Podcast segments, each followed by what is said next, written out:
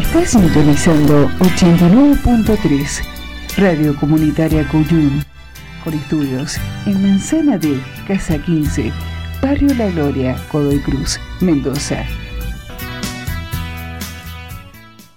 Desde Latinocracia, Elogio de la Grieta, desde FM Cuyum 89.3, desde el barrio La Gloria del Godoy Cruz Profundo, desde Mendoza para el mundo, va esta decimonovena carta a los argentinos que sufren. Y ven que el hambre se acerca mucho, si no es que ya entró a la casa, y que el contexto es de violencia y represión, generados también por este gobierno, que quizás votaron, ¿eh? más allá que lo más probable ya estén arrepentidos, y que la discriminación es una bandera que flamea en lo alto de un gobierno que cuando no te mira mal por un tema, te mira mal por otro. ¿eh? La pigmentación de tu piel es un problema, seguramente, pero también tu origen ¿eh? y tu condición de laburante, ni te digo. Las mentiras se pavonean por todo el territorio nacional. Quizás como nunca estamos asistiendo a un gobierno mentiroso, que ni siquiera se pone colorado a la hora de dar a conocer que ya han llevado la deuda externa argentina a 320 mil millones de dólares. ¿eh? Sí, tal cual escuchaste. Y es a 100 años y la van a pagar varias generaciones de nuestros connacionales. La trampa, la timba, el saqueo, la destrucción del Estado y seres humanos que parecen pétreos de hielo, que parecen de otro planeta, miran desde su condición de cíos que han venido a destruir el Estado, justamente mm, te miran desde allí viendo qué otra cosa más pueden sacarte, viendo qué otro daño a este, realizar van a ponerse a elaborar y lo más probable es que, por ejemplo, sigan sin hacer cosas propositivas, sigan sin gobernar tal cual conocimos eh, ese tópico eh, que supone, como te lo he comentado en otras emisiones, crear trabajo, poblar, hacer, hacer, ¿no? llevar adelante este, políticas. Eso es gobernar. Todo lo contrario a lo, a lo que vino a hacer Malcri y su equipo. Todo eso que lo más probable es estemos analizando vos y yo y todos los argentinos a días, tan solo a días de las elecciones paso. Te lo digo porque vos me importás. Te lo digo porque la patria es el otro. Música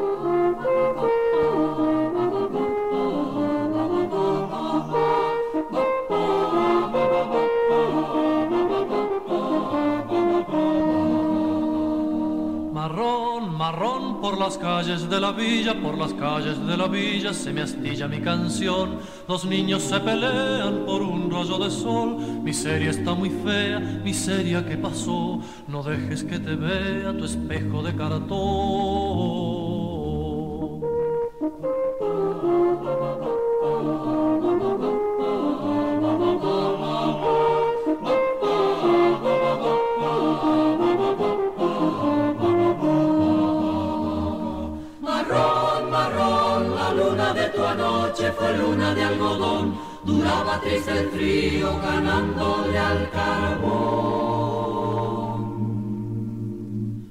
Tapado de rocío, perfecto dormilón, soñaba algún baldío, tu sueño de latón, soñaba algún baldío, tu sueño de latón.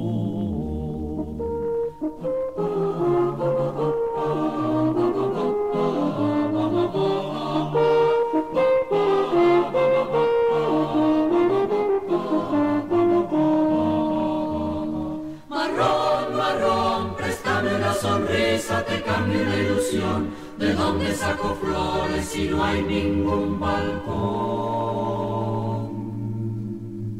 ¿De dónde saco flores si no hay ningún balcón? Si sobran los dolores, si falta la razón. ¿De dónde saco flores si nadie las plantó?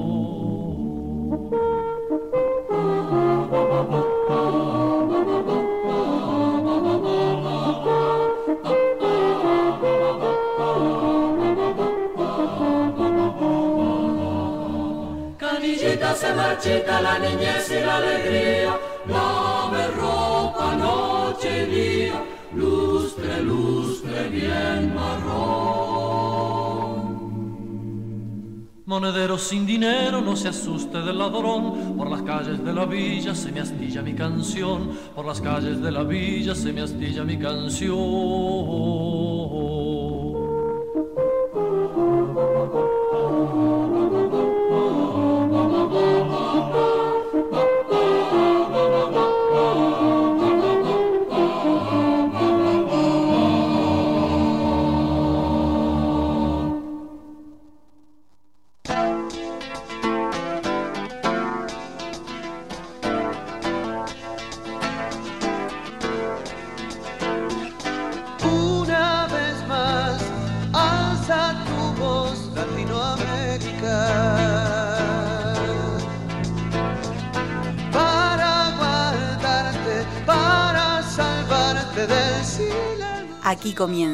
Latinocracia, elogio de la grieta.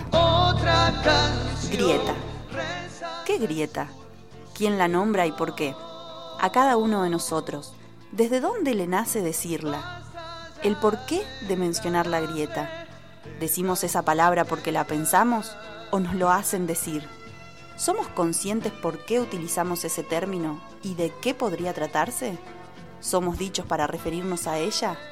¿Sería conveniente que la grieta fuera una mujer? ¿O la grieta somos todos? ¿Toditos todos? ¿Todes? ¿A qué lóbulo cerebral acudimos al nombrarla? ¿Al de lo racional o al de las emociones? ¿Hay una sola forma de analizarla o sería bueno debatir acerca de su existencia? Mencionarla, ¿es hablar de los otros o nos incluye? Latinocracia, elogio de la grieta Idea, producción general y conducción, Marcelo Zapunar.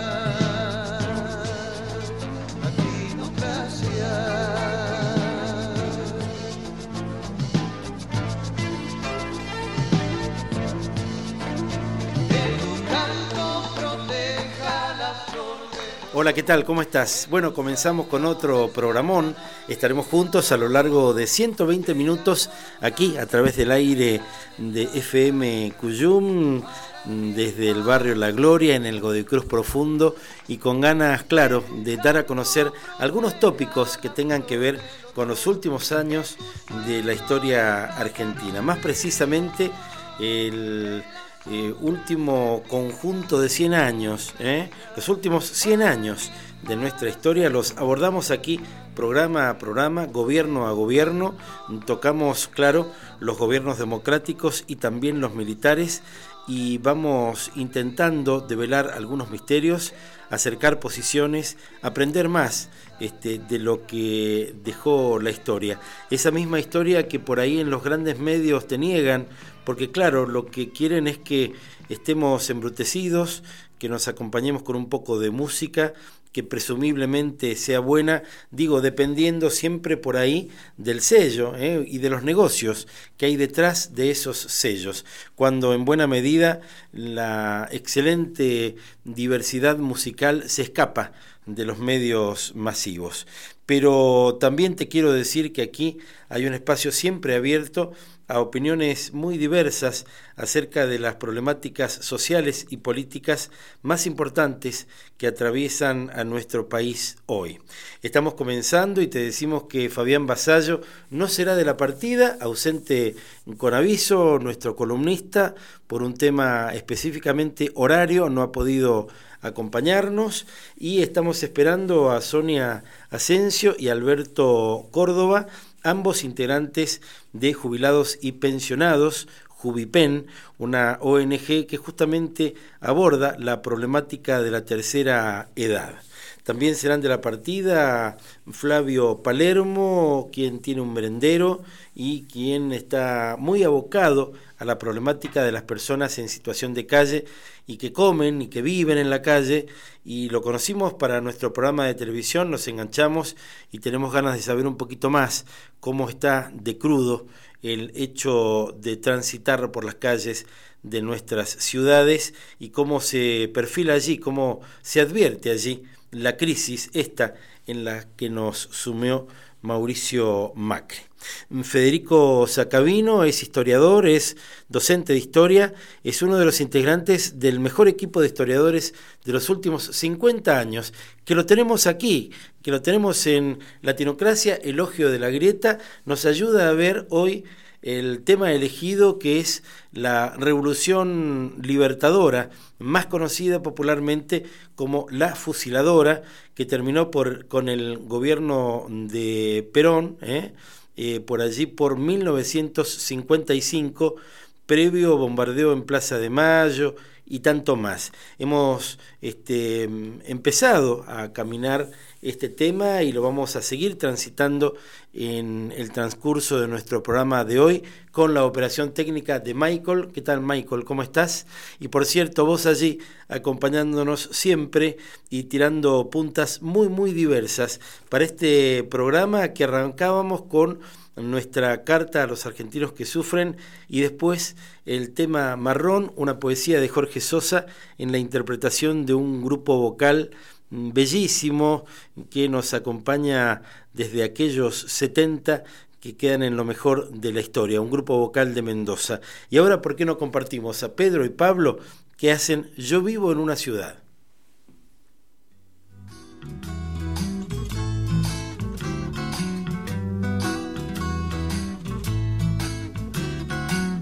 Yo vivo en una ciudad donde la gente aún usa gomina, donde la gente se va a la oficina sin un minuto de más.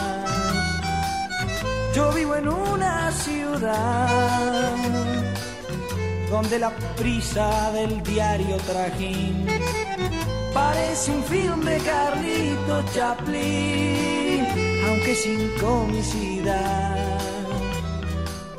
Yo vivo en una ciudad que tiene un puerto en la puerta y una expresión boquiabierta para lo que es novedad. Y sin embargo yo quiero este pueblo tan distanciado entre sí, tan solo, porque no soy más que alguno de ellos sin la gomina, sin la oficina, con ganas de renovar.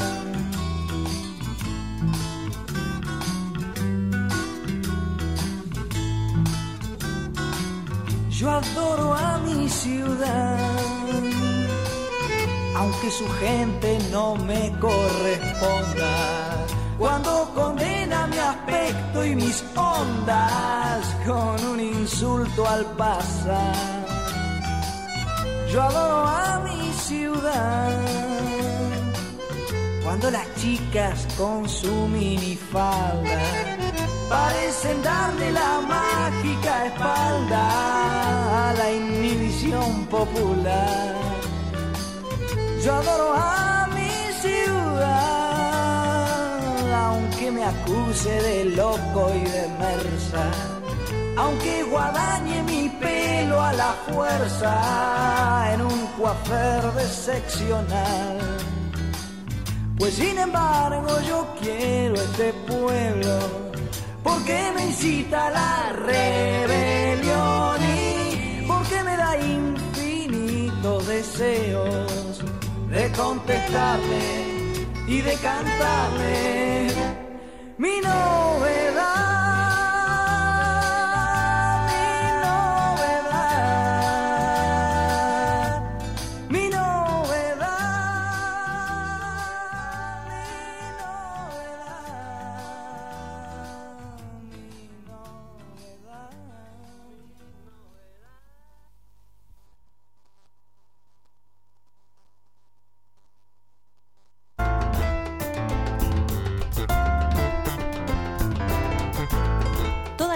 Deben escucharse en la radio, conocer todas las miradas y opiniones. Solo así podremos seguir construyendo la democracia que recuperamos hace 35 años.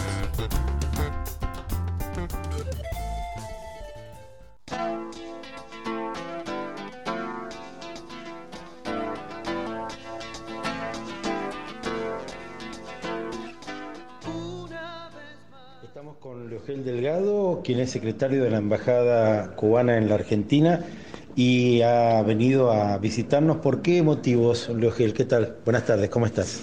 Buenas tardes, sí, eh, he venido invitado por los compañeros y compañeras de la Casa de Amistad Argentino-Cubana eh, y venimos a, participar en la celebración del 66 aniversario del asalto al cuartel eh, Moncada y Carlos Manuel de Césped y eh, del encuentro regional de, solidaridad con Cuba que realiza también la Casa de Amistad de eh, Casa de Amistad Cubana Argentina de Mendoza. De hecho, existen casas similares a la de aquí de Mendoza en todo el país.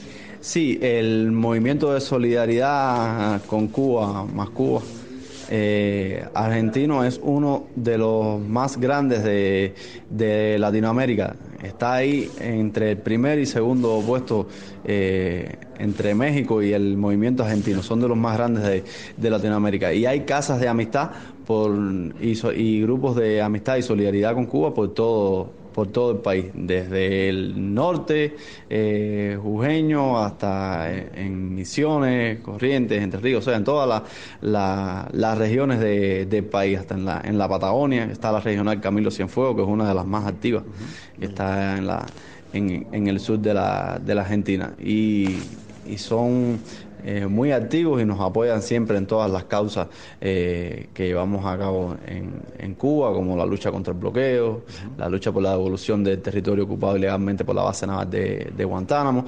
Tuvieron un papel fundamental en el regreso de los cinco héroes eh, que estuvieron presos en Estados Unidos. Y, y es así, contamos siempre con, con su apoyo, también participan de las brigadas de solidaridad y trabajo voluntario que se realizan eh, en Cuba. Eh, eh, todos los años hay delegaciones argentinas que viajan a Cuba a participar de, esta, de estas brigadas, tanto en enero, que son las brigadas sudamericanas, sudamericanas disculpa, como en mayo, que se hacen las brigadas internacionales de trabajo voluntario, donde la actividad fundamental es la marcha en, la, en la Plaza de la Revolución por el primero de mayo. Bien, siempre apoteótica de, millones de personas, algo que, que, llama mucho la atención, tomando en cuenta que el pueblo cubano supera los 10 millones, son unos 12 millones de habitantes aproximadamente. No llega a, los, a 12 millones, estamos en 11, 11 millones y tantos. Bien, es decir, que una marcha tan grande este, llama muchísimo la atención, ¿no? Sí, sí, eh, muchos... Eh, deciden eh, marchar, otros eh, prefieren estar en, en, la tribuna, pero sí es, un evento y es una, una fiesta donde se celebra todos los logros que de la revolución y todos los derechos que se han logrado, que han logrado obtener los trabajadores y las trabajadoras en ese proceso revolucionario, no como en otros países que lo que se este día, el primero de mayo, lo que se hace es eh, reclamar ¿no? los, derechos que no han, que no han podido obtener todavía. La palabra bloqueo, lamentablemente tenemos que seguir pronunciándola. ¿Cuál es el análisis que hace el gobierno cubano actual de la presidencia de Donald Trump, a quien nosotros nos hemos permitido rebautizar como Donald Trumpa. Sí, eh, con el, actual presidente de, los Estados Unidos, Donald Trump, eh, ha traído como consecuencia un retroceso en las relaciones eh, entre bilaterales entre Cuba y Estados Unidos, produciendo un recrudecimiento del, del bloqueo con una serie de medidas que han, que han sido tomadas en los últimos años desde que asumió su, su presidencia, donde están encaminadas a, a incrementar el, la persecución financiera de aquellos eh, países y, o, o instituciones que, decidan comerciar eh, con Cuba, imponiéndole sanciones incluso a, los propios ciudadanos y ciudadanas estadounidenses, eh, restringiendo los viajes a Cuba, restringiendo la entrada de los cruceros. O sea, que medidas que han sido dirigidas a las principales áreas de desarrollo económico en Cuba, como es el,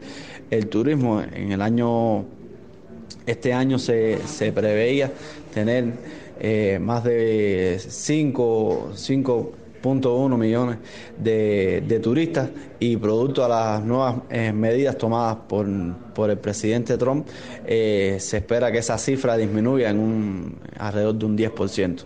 O sea que ha tenido una incidencia directa en, en, la economía y no solo en la, en la economía estatal, también de los cuentapropistas que también se veían beneficiados por, por la, llegada de estos turistas estadounidenses. Bien, ¿y la posición respecto del este, mercado común europeo, cómo, cómo influyen las decisiones de Trump en ese sentido y, en cuánto afectan y en cuánto benefician a Cuba?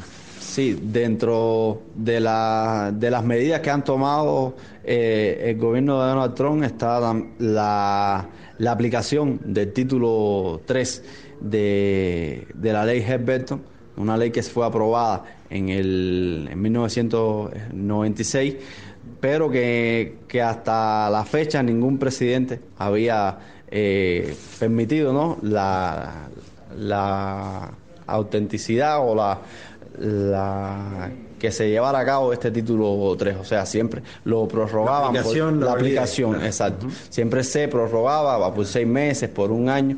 Incluso el mismo presidente Donald Trump también hizo una prorrogación de la aplicación de este título 3 eh, a inicios del 2017, pero ya, o sea, lo hicieron eh, activo eh, a, inicios de este, de este año. Y no es, no es más, o sea, le permite a instituciones, este título 3 de la ley Herberto permite a instituciones o a particulares que hayan tenido propiedades en Cuba hacer demandas a a otros, a extranjeros que tengan inversiones en Cuba o que comercien con instalaciones eh, que están dentro de esas propiedades que ellos eh, perdieron o que fueron nacionalizadas eh, por Cuba. Y esto ha tenido una repercusión, sobre todo internacionalmente, porque el objetivo es crear el, el, digamos, el temor a que sean, a que sufran demandas por esta, por, por tribunales de Estados Unidos, incluso hay casos tangibles ya de demanda que, han sufrido eh, las agencias eh, cubanas o empresas cubanas como, como CUPEP y como el puerto de La Habana. Y, esto ha tenido o sea, una, repercusión internacional donde sobre todo la Unión Europea se ha, se ha manifestado en contra de esto, Canadá y otros, y otros países, ya dada a la arbitrariedad de esta ley y el carácter extraterritorial. Por último, nos preocupa cómo resuena todavía hoy aquello del periodo especial, ¿eh? para quienes amamos el, proceso cubano y, admiramos todo lo que han podido conseguir a lo largo de tantas décadas. ¿Cómo es la situación económica actual de la isla? Sí, eh, si bien eh, la situación e-, económica ahora, como le decía, por el recrudecimiento del bloqueo, viene tiempos difíciles que, podemos decir que no es no estamos en el en, en la posición que estábamos en el en el periodo eh, especial donde casi todo el todo el comercio eh, de Cuba era fundamentalmente con la Unión Soviética y al caerse eh, ese al caerse ese proceso, entonces Cuba se vio en una situación más difícil. Hoy tenemos una mayor diversidad de, de inversiones, tenemos eh, mayor diversidad en los en comercio con, con, otros países, incluso con Argentina, eh, que recibimos sobre todo la parte de, de, alimentación. Eh, como pollo, nosotros importamos de, acá pollo, arroz, cereales, alimentos también para, para animales. Y eh, tenemos otra posición, pero no cabe duda de que toda esta serie de medidas eh, que se ha tomado, que han tomado desde los Estados Unidos el, su presidente, eh, han han provocado un recrudecimiento del bloqueo y es todo un reto para, para los cubanos y cubanas superar esta, estas dificultades. Pero que estamos convencidos de que, de que vamos a salir adelante como lo hemos hecho otras veces, como nos, enseñó nuestro comandante jefe y líder revolucionario Fidel Castro. Bien, muchas gracias, Logel. No, gracias a usted. Con Logel Delgado aquí haciendo nuestro programa y haciendo también, claro, compartiendo con vos una suerte de balance de su visita a Mendoza.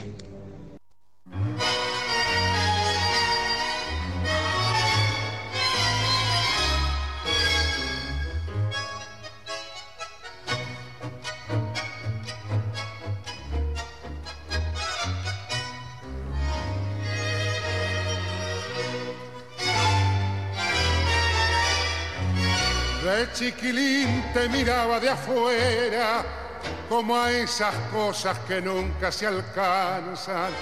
La ñata contra el vidrio en un azul de frío que solo fue después viviendo igual al mío.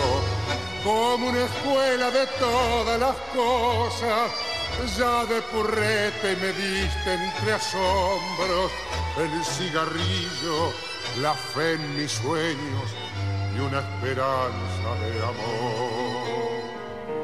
¿Cómo olvidarte en esta queja, cafetín de Buenos Aires? Si sos lo único en la vida que se pareció a mi vieja.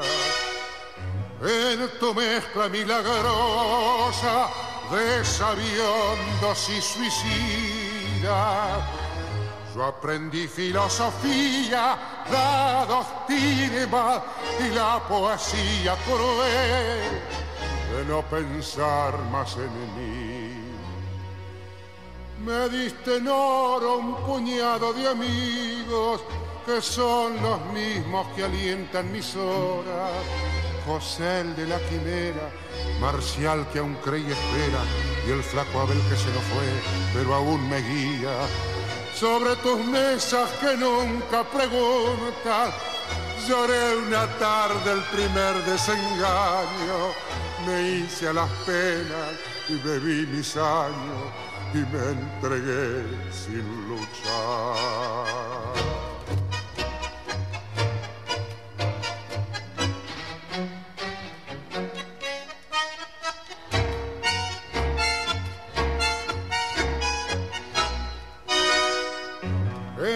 Mezcla milagrosa de sabiondos y suicidas.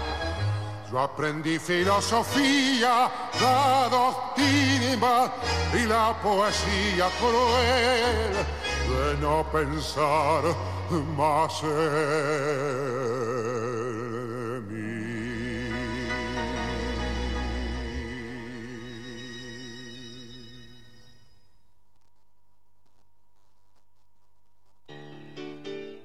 La libertad, una de las banderas más altas que enarbolan las naciones, muchas veces estuvo vedada en nuestra patria.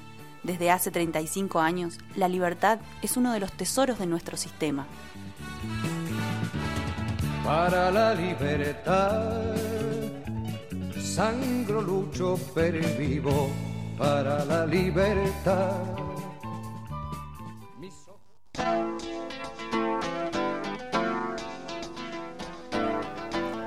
Seguimos juntos, hacemos Latinocracia, elogio de la grieta y por cierto, siempre queriendo saber más. Para nosotros eh, todo lo que tiene que ver con lo mediático es un desafío permanente al aprendizaje, al crecimiento, a enmendar errores, a buscar nuevas respuestas, otros caminos, otras miradas acerca de la realidad.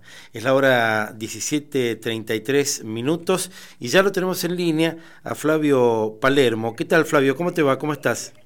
Hola Marcelo, buenas tardes, un gusto saludarte, ¿cómo estás? El gusto es nuestro, algo ya le conté a nuestros oyentes, me gustaría que mm, nos cuentes un poquito vos cómo es que te vinculás con la problemática de los que menos tienen, de los que más necesitan y en ámbitos urbanos este, lo dan a, a conocer de diverso modo, ¿no? Porque el que no te pide algo, este, vos ves que tiene un rinconcito eh, en el resguardo, ojalá, de algún edificio, este, y lo más probable es que, como está la situación hoy, viva en ese lugar, ¿no?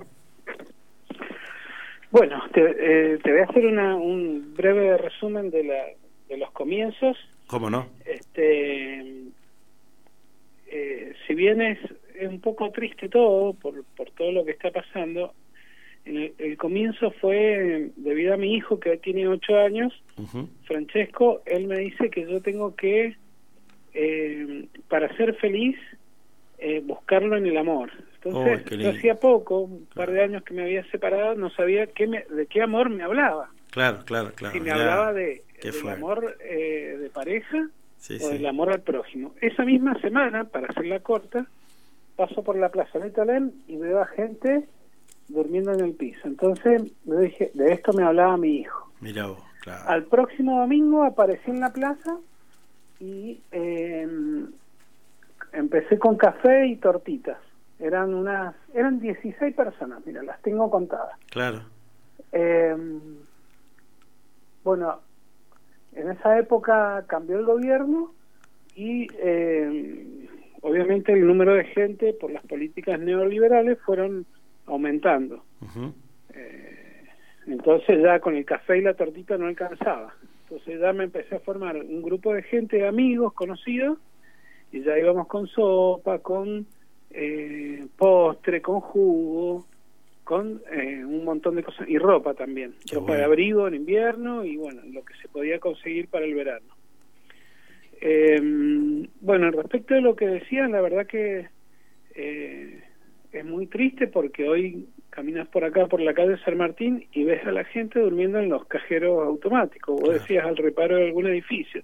Sí, sí. Bueno, normalmente están cerrados, o en los negocios están durmiendo, en los negocios que están cerrados y tienen su vidriera disponible, y por ahí algún reparo un poco más eh, dentro de un cajero automático, lamentablemente. Casi, casi como pasa en la ciudad autónoma de Buenos Aires, que hace ya mucho tiempo que se los ve en los cajeros, pero también ahora, eh, creo que lo comentábamos el otro día cuando nos encontramos de casualidad ahí en la peatonal, gente en la avenida Corrientes, la calle que nunca duerme, este em, bueno más allá de la cantidad de Sí, con negocios los muebles, cerrados me- con los muebles con todo todo en la calle directamente no Sí, la verdad que es triste porque eh, es triste también, más allá de las políticas del gobierno, es triste que la gente, eh, ¿cómo te puedo decir?, sea poco empática. Ujú. Eh, yo prácticamente casi ni hablo de política, no estoy adherido a ningún partido político claro. pero te puedo decir que a lo mejor milito y me peleo en el Facebook, bastante como casi superficial todo el por mundo. un lado, pero claro. yo veo que, que la gente eh, cree, por ejemplo, ayer me decían que eran que eran maniquíes, han dicho que los que duermen en la puerta de la iglesia son los empleados de los fotógrafos que se quedan a dormir. no qué Eh, no, cada, cada cinismo, cosa que uno no lo puede creer. Entonces, uno Claro, para- negarse a la realidad ya de, de un modo este perverso, porque en sí, definitiva, despectivo. ¿a quién se le ocurriría este actuar de pobre, no? Y es lamentable, lamentable porque inclusive hay gente que, que me conoce, que sabe lo que hago y sin embargo eh, hay alguna publicación de, de algo grave que pasó con alguna persona en situación de calle o que murió por el, por el frío o que fue eh, prendida a fuego como y, y se creen que, que es en otro país, que eso que eso está que son actores, que Claro. está inventado, la verdad que O que es una puesta en escena. Yo sabés que estaba acordándome cuando me, me contabas esto y lo compartías con nuestros oyentes, lo que me pasó a mí mismo, cuando luego de acordar con vos aquella primera y, y tan, y tan bonita, a pesar de, de, de los perfiles tristes, nota que hicimos para el programa de televisión, cuando, bueno, unos minutos antes de grabarla, este, le pregunto a estas personas este, que vos llevaste para, para ser entrevistadas, dónde veían el programa. Y me dicen, no, pero si vivimos abajo de un puente.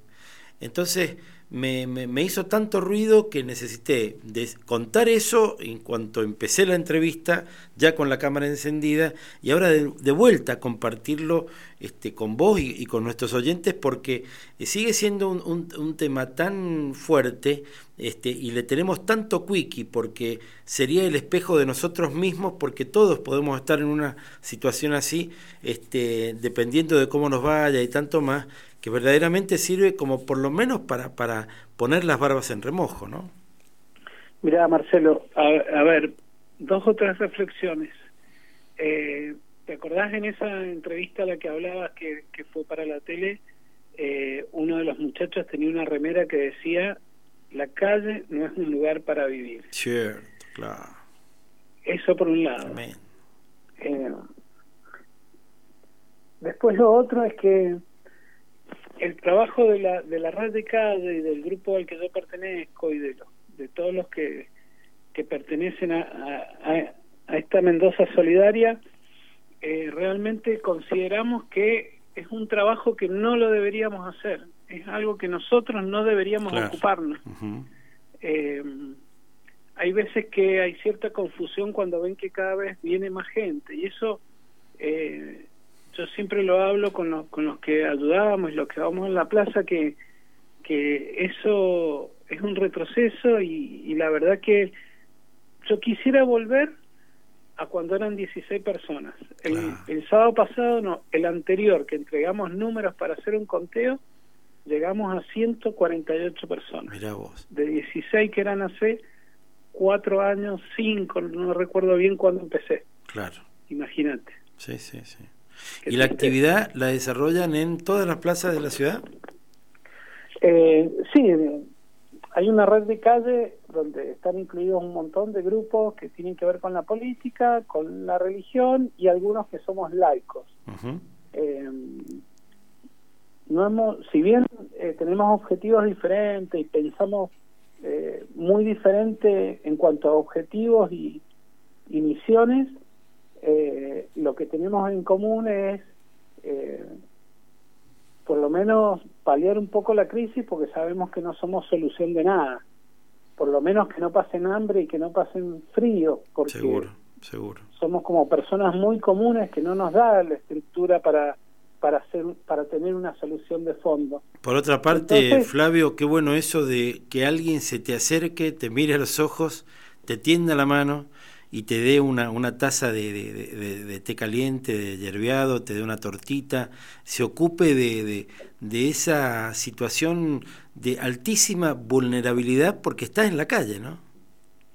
Sí, Marcelo, y algo que vos mencionaste recién y es muy importante comentarlo, eh, que es otra reflexión, es que nadie está exento de terminar en situación de calle, porque no es como el común de la sociedad piensa que es la persona que es vaga y que no tiene ganas de trabajar. Eh, les puedo asegurar que si supieran los perfiles de las personas que están eh, hoy durmiendo en la calle, te puedo decir que eh, hay de todo, pero algo llamativo te podría decir un, arquitecto naval, hay médicos, hay abogados, eh, y hay gente humilde también o que no ha tenido la oportunidad de un estudio.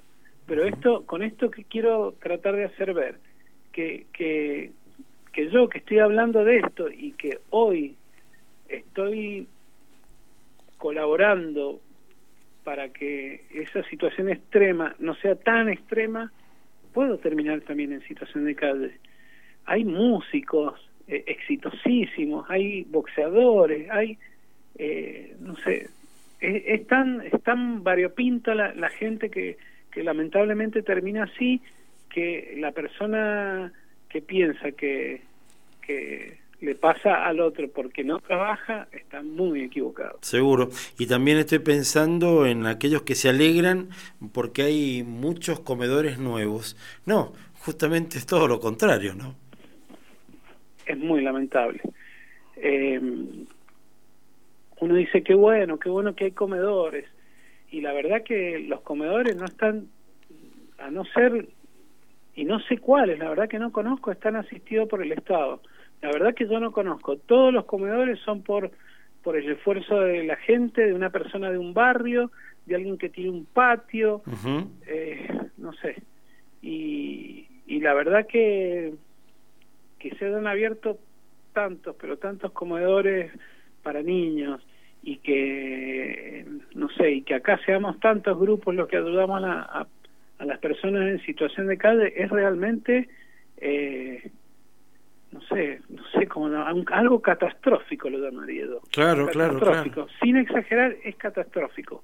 Totalmente. hay que, hay que contentarse de que, de que, de que estamos y que existimos, al contrario. A mí, la verdad que esto que estoy haciendo no me gustaría tener que hacerlo y como te, dije hace un rato, volver a esas 16 personas que ya es, sí ahí se puede hablar a lo mejor de un problema estructural y que eh, si bien el Estado debería asistirla, es como ya casi una decisión de esa persona. Pero hoy tenemos gente empujada a la calle porque no puede pagar el alquiler, el gas y la luz, gente que se quedó sin trabajo y, y bueno, y, la situación esta de, estas políticas que han empujado a, a que cada vez el poder adquisitivo no alcance ni, ni no sé, con suerte para comer. Claro, para comer eh, ni siquiera las podría llamar segundas marcas porque hemos visto el desastre que hay en el mercado con los productos de esencias, con colorantes, Claro, porque encima se ha tergiversado lo de las segundas marcas. La significación estaba orientada al tema de esos productos en base a leche o productos en base, a manteca y, una, y una serie de, cosas que verdaderamente están cambiando este, el paisaje de la vida social de los argentinos. Se me ocurre, Flavio, que cada vez son más las necesidades, ¿no? No solamente comida, bueno, por cierto, también ropa en un invierno crudo, más allá de las este, sensaciones que tengan las autoridades de turno, ¿no? Sí, por supuesto. Eh, hablando de, de esto de que es lamentable lo de los comedores y que nosotros existamos, lamentablemente y por suerte esta Mendoza Solidaria existen empresas y, personas comunes que nos ayudan y bueno. y gracias a ellos podemos juntar eh, de algún mayorista eh, los paquetes que están en eh, digamos rotos en mal estado vamos a la feria y nos donan cajones de verdura y bueno y la gente común que va a, también a un mayorista y te compra los jugos otro te compra café y bueno y, y también se ocupa de juntar ropa para que nosotros podamos por lo menos abrigar a nuestros amigos. Muy bien. Bueno, y los mendocinos que nos escuchan y por ahí tienen ganas de, sumarse, de participar, de dar una mano, de aportar algo. Eh, bueno, podrían acercarse, por ejemplo, el sábado a las 12 del mediodía a la Proceleta Len. Ajá. Eso, eso es lo más directo, es llegar ahí, presentarse con alguno de los que estamos sirviendo. San Juan y Alem, ¿no? Eh, eh, sí, San Juan, del lado de San Juan, exactamente. Perfecto. Este, van a notar que, que nos confundimos eh, entre nuestros amigos. Eh, nosotros también comemos la comida que preparamos. Muy bien. Y, y, y, van a ver que se arman grupitos donde nos ponemos a charlar y no es solamente, digamos, estar en, lo que necesitan, que es fundamental como un alimento y un abrigo, sino el alimento espiritual que nosotros al ser laicos y no no profesar profesar ninguna religión lo hacemos a, través del abrazo y de contar alguna historia eh, que nos pasa las cosas que nos pasan en el momento lo mal que estamos de trabajo también cómo nos cuesta por ahí eh, tener que dejar a, nuestra familia para para ir a ayudarlos así que los invito el sábado a las 12 horas a la plazoleta LEM, en realidad plazoleta Pellegrini, comúnmente llamada LEM, y si no, para alguna donación voy a dejar mi teléfono celular. ¿Cómo no? No sé si querés que te lo deje...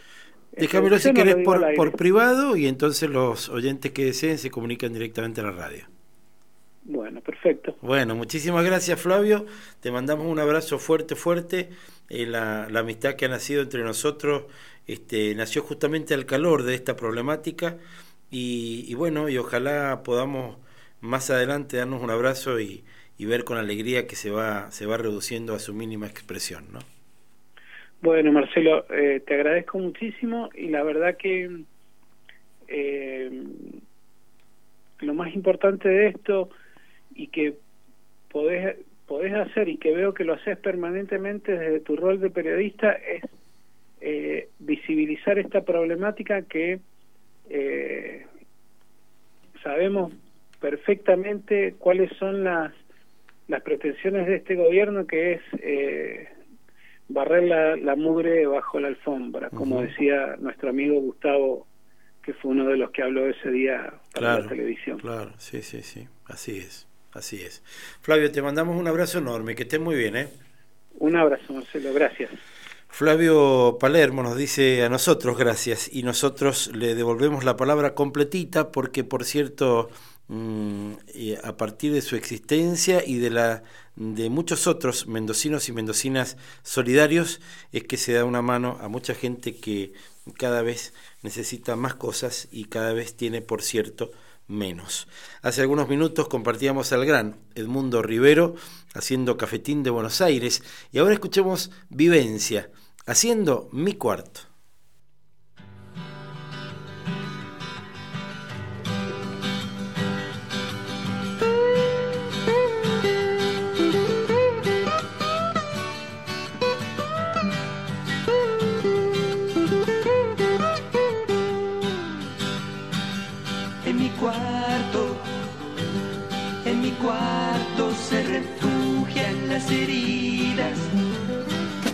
Me han hecho,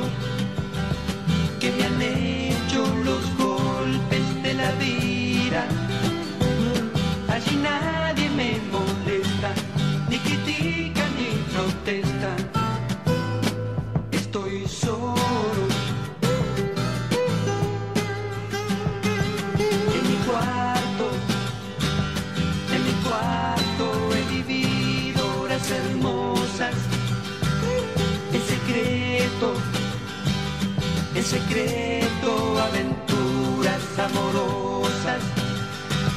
Cuando mis padres viajaban,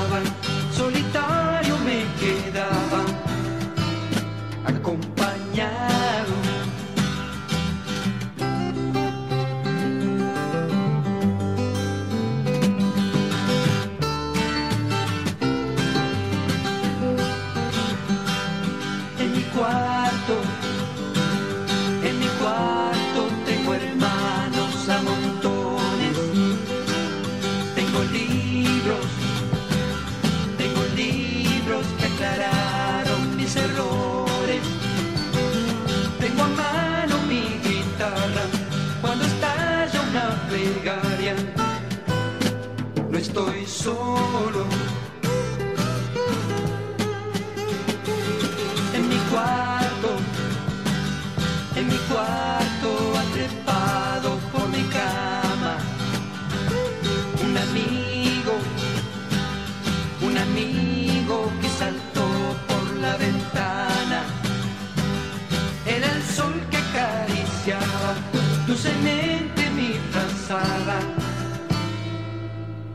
Estoy solo. No estoy solo. No estoy solo. He descubierto la mañana.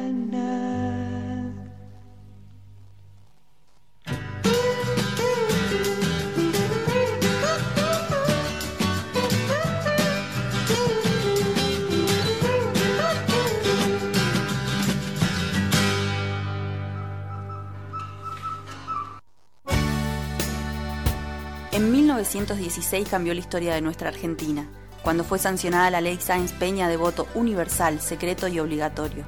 Y ya nada sería igual.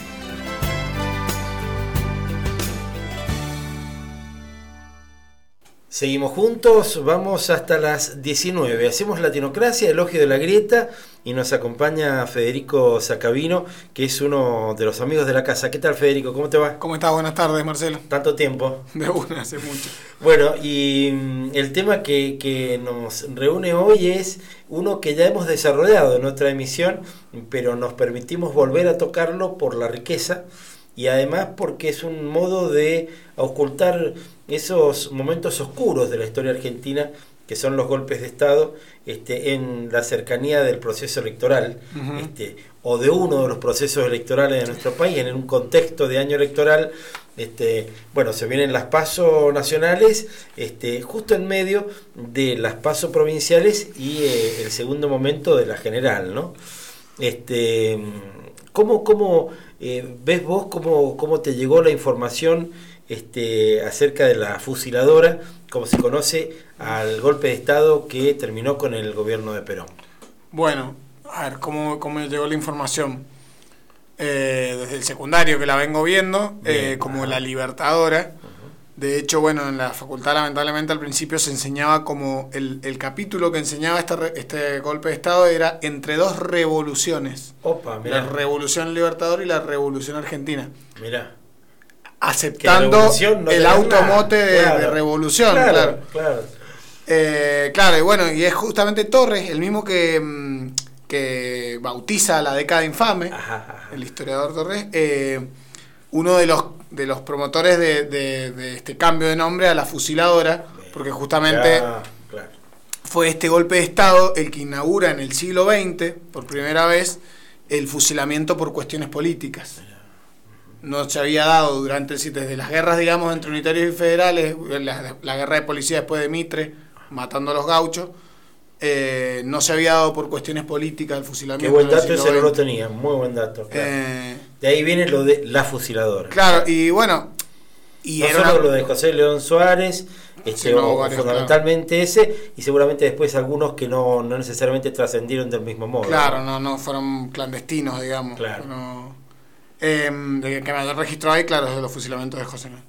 Y mm, pero es, también fue necesario eso para los que lo hicieron, ¿no? Porque eh, pensemos que por primera vez se instala el FMI en la Argentina. Claro. Perón había estado evitando ese, ese buitre, digamos, que revoloteaba por la Argentina y se instala, no recuerdo ahora si es el 56 o el 57, se instala el FMI en la Argentina y todavía lo tenemos hoy más que más vigente que nunca. No sé si escuchaste Con oficinas en, el, en el Banco Central. No, totalmente, pero aparte no sé si escuchaste a Calvo, que es un economista ortodoxo. Sí, pero contalo, porque es muy interesante lo que ha pasado en estas últimas horas. Sí, sí, sí. Que decía que el tipo dice, yo no soy kirchnerista y no se lo puede tildar de kirchnerista, pero de repente a la Argentina lo mejor que le puede pasar es Cristina. ¿Por qué lo dice? Porque eh, si, si cuando un banco, cuando una persona le debe plata al banco, eh, la persona está en problemas. Pero cuando, una banco, cuando una persona le debe muchísima plata al banco, es el banco el que está en problema. Bueno, en este caso es el FMI el que está en problema porque le ha prestado tanta plata a la Argentina que si nosotros entramos en default, está en problemas el FMI. Imagínate el, nivel de la deuda, el volumen. Seguro, seguro. estamos poniendo en jaque a un organismo internacional de crédito. Claro, claro. Que, como bien lo señalabas recién, desembarcó junto con la dictadura. Y este asocio siempre eh, ha sido del mismo modo. Es decir, los golpes de Estado vinieron a cambiar la matriz económica del país o ajustarla a los designios del imperio, en definitiva. Sí, sí, incluso los que se tildan de nacionalistas. Leonardi eran, se tildaba de nacionalista.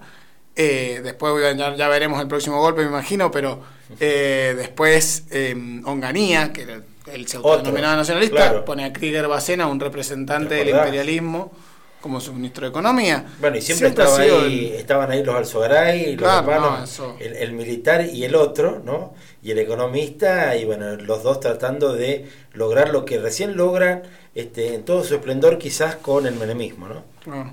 Qué tremendo eso.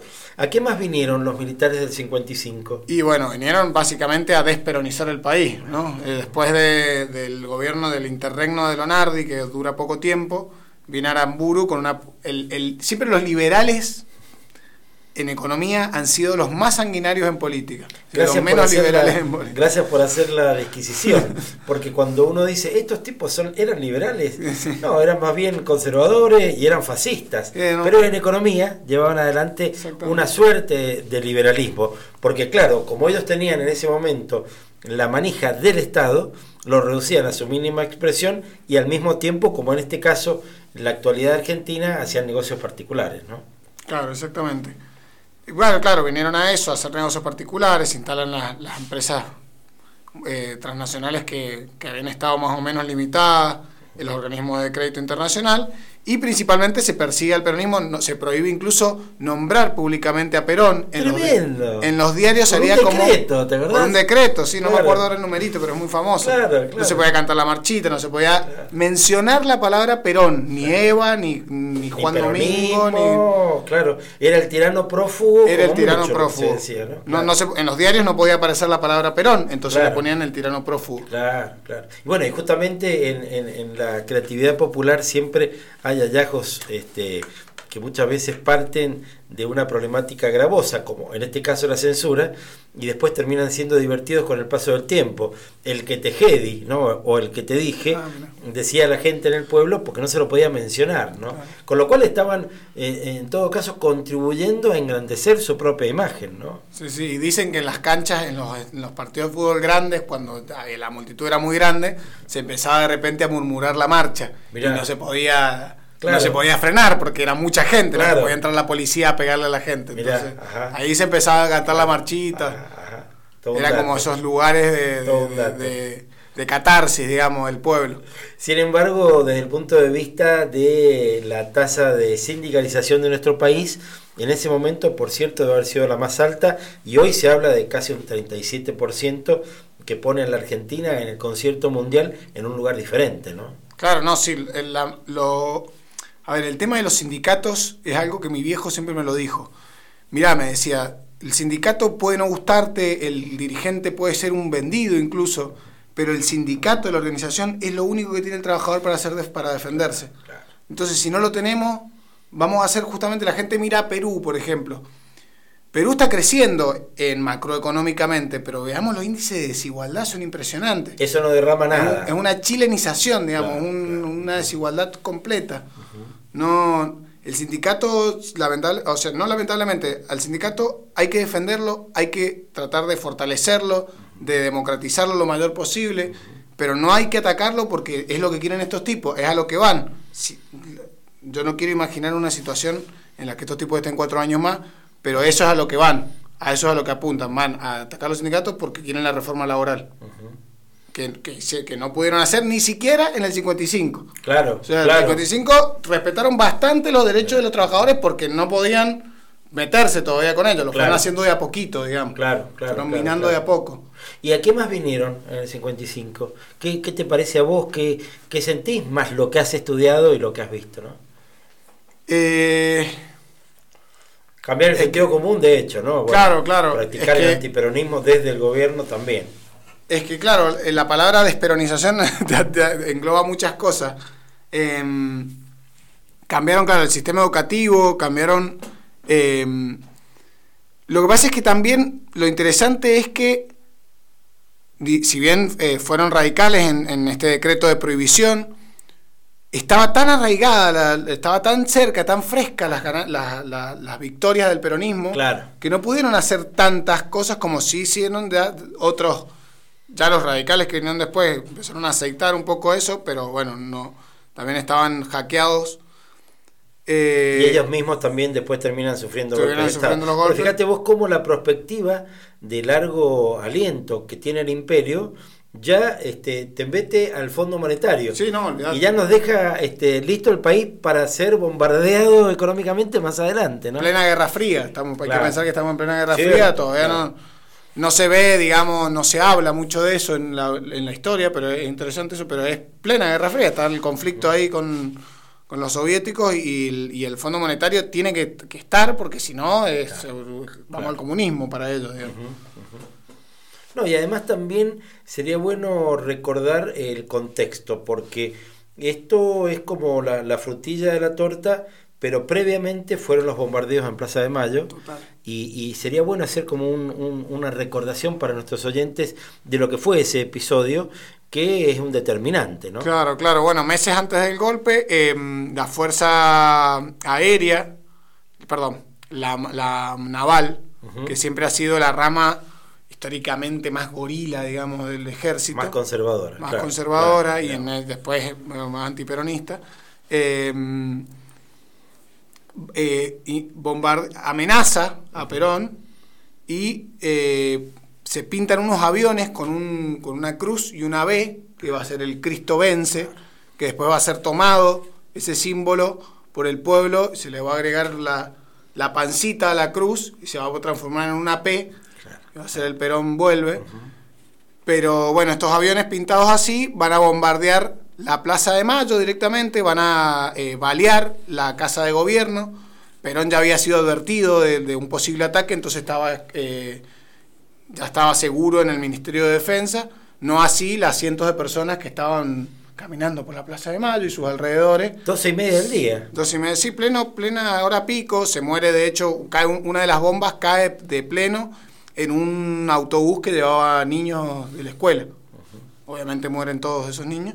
Nunca se dieron cifras oficiales de ningún tipo.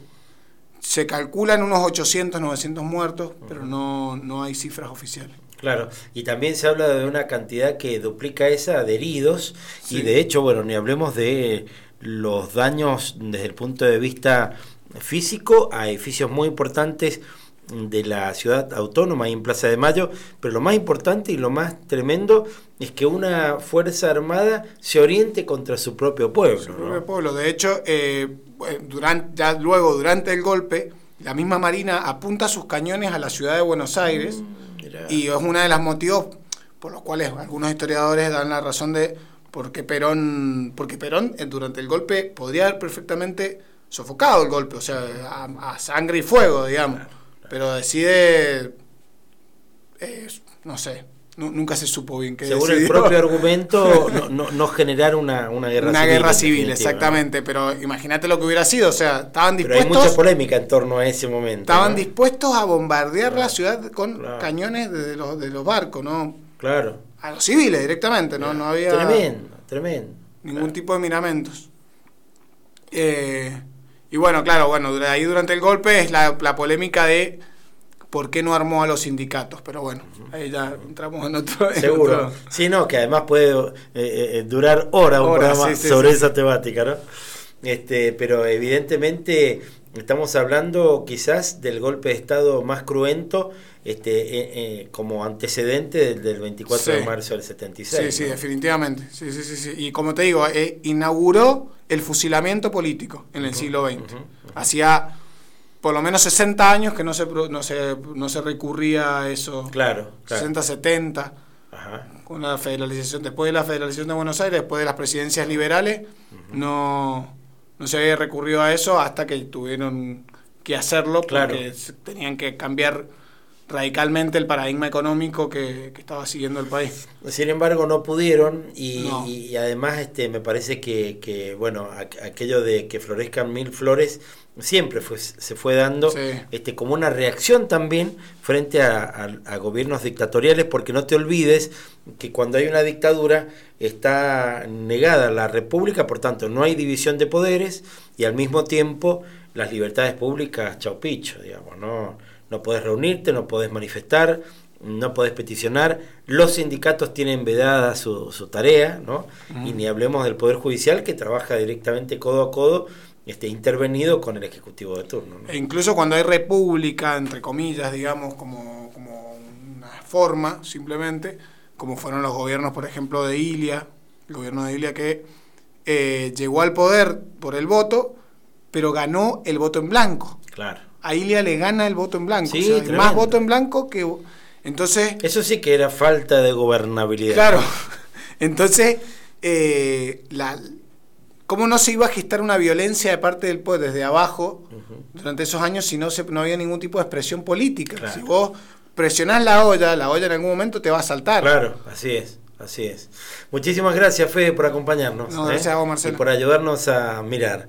Y musicalmente elegimos seguir compartiendo algunos temas que para nosotros son claves en la historia musical de la Argentina reciente. Tanto es así que en este momento, bien cualquiera podría decir, Sapunar está estirando. Sí, estaba estirando porque no, no me acordaba el nombre del temazo que elegimos para completar dos hoy de Canturía, ¿eh? aquel grupo vocal que nos gustaba tanto de cuando éramos curillitos y que fundamentalmente a varias generaciones de los este, más grandes mm, seguramente eh, estará emocionando en nuestro programa de hoy, que ahora va a escuchar a que florezca mi pueblo.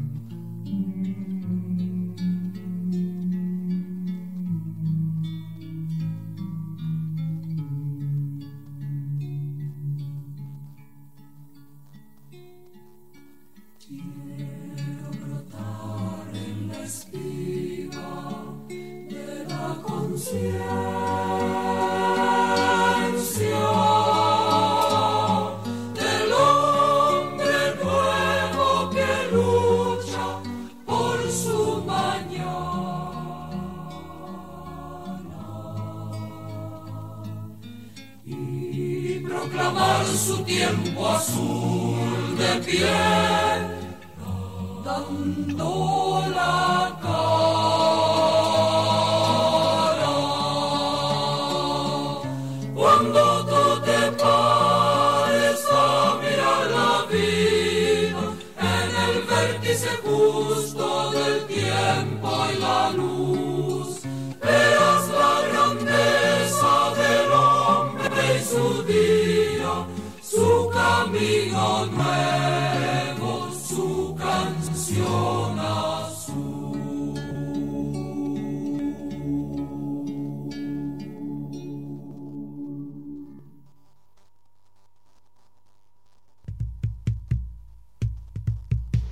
Ante el triunfo del radicalismo primero y del peronismo algunos años después, la oligarquía llevaría adelante los golpes de Estado para frenar el avance popular.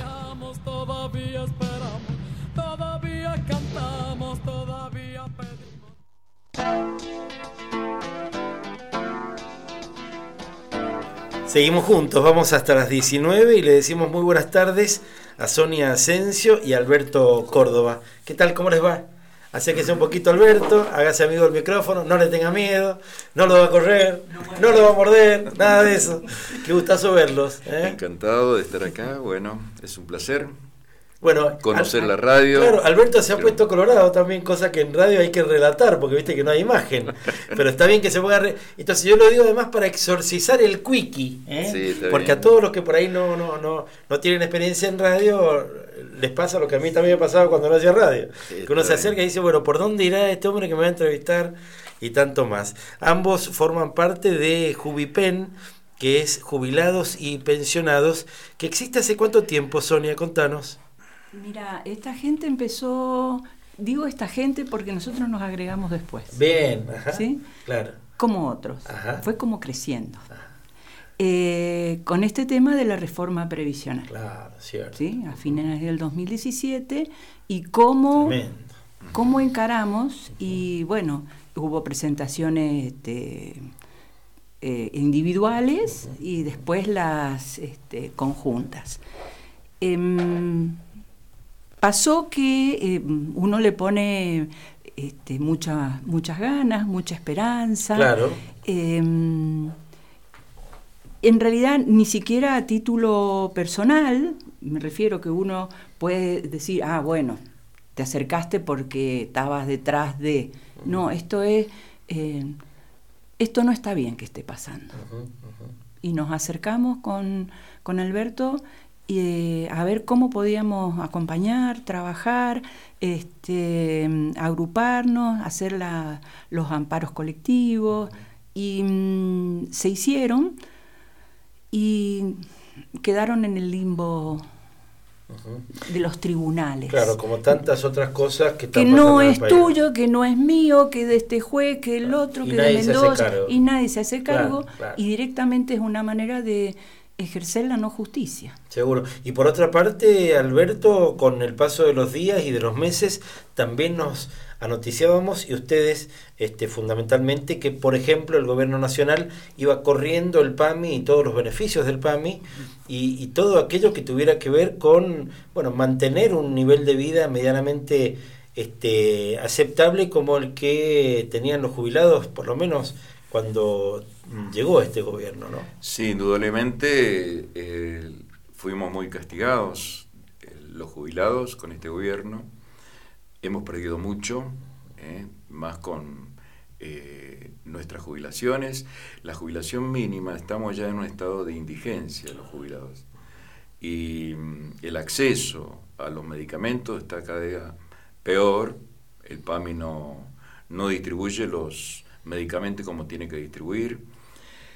Este, nos aprietan también por el lado de los impuestos, eh, cada vez eh, pagamos impuestos mucho más caros y bueno, estamos en una situación bastante crítica. Seguro. ¿eh? Ni hablemos del tema de las tarifas, ¿no? que nos tocan a todos, pero que en el caso de los tarifazos, imagínate que cómo serán las tarifas que ya sabemos que a partir de diciembre vamos a empezar a pagar el gas que estamos consumiendo en este momento. Es decir, no sabemos, no tenemos idea de qué, con qué se van a, a, venir esta gente. Y de pronto este, nos quitan un montón de cosas, es decir, se, se hace agua al servicio, digamos, la seguridad social en nombre de que no hay fondos y esto eh, no es un viva pepa y eso es lo que hacen los gobiernos populistas y nosotros no, no somos populistas, nosotros vamos a hacer las cosas bien, vamos a hacerlas prolijas, pero, hay plata para... Claro, mil otras cosas, ¿no? Y no para otros. Claro, y el fondo de garantía de sustentabilidad este, era verdaderamente un fondo importante y lo que nos permitía pensar que los próximos jubilados también iban a cobrar, ¿no? Sí, este es un problema no solamente de los nosotros, nuestro, digamos, de los que estamos ya jubilados, sino un problema para los futuros jubilados. De toda la sociedad. De todos, exactamente. Y eso tienen que tomar conciencia todos los trabajadores, todos, eh, inclusive las amas de casa, digamos, se les termina el, acceso, que tenían ese derecho, que tenían a acceder a una jubilación por haber trabajado toda su vida en su casa. ¿no? Al ir desapareciendo ese fondo de sustentabilidad que, que teníamos, fue echando mano el gobierno, sacando eh, de allí, echando mano para satisfacer sus necesidades, eh, pone en peligro realmente a los futuros jubilados. Y más con las imposiciones del Fondo Monetario, ¿eh? en donde apunta justamente a hacer desaparecer este tipo de jubilaciones. Y yo creo que en el caso de las AFJP no han vuelto a hablar sobre el tema eh, solamente porque estamos en un periodo electoral. Este, sí, a mí me preocupa. A, mí me preocupa mucho y eso porque nosotros estamos militando más allá de las este, ideas políticas que individualmente cada uno tenga. Claro. Jubipen no es un partido político, no es un centro de jubilado. Eh, nosotros trabajamos para, eh, digamos, a ver, eh, hacer conscientes los derechos de los adultos mayores. Perfecto, muy bien, claro. Entonces, una de las cosas con las que nos topamos de continuo es que el, lo que sería la jubilación de reparto o el sistema solidario este, mm, no es justo porque entonces mucha gente recibe plata de arriba, los vagos de siempre, los que nunca aportaron este, reciben el dinero y ese esa construcción em, de representaciones de, de, lo negativo que es el llamado populismo. En realidad, cuando vos preguntás a esta persona que te está diciendo esto, decís, pero la jubilación no es un derecho para todos. Sí, pero. Claro, claro, claro. sí, pero, ¿sí? Además, nunca te dicen que los que no aportaron muchas veces no lo pudieron hacer porque sus este, jefes no le hicieron los oh. aportes correspondientes, ¿no? Esa es una Esa parte nunca te la dicen. No. Y, y hubo un gran porcentaje de trabajadoras y trabajadores que durante las políticas neoliberales, con el menemismo y las posteriores, eh, se fueron quedando sin trabajo, especialmente los empleados de las empresas del Estado, IPF, Agua y Energía, acá del Estado.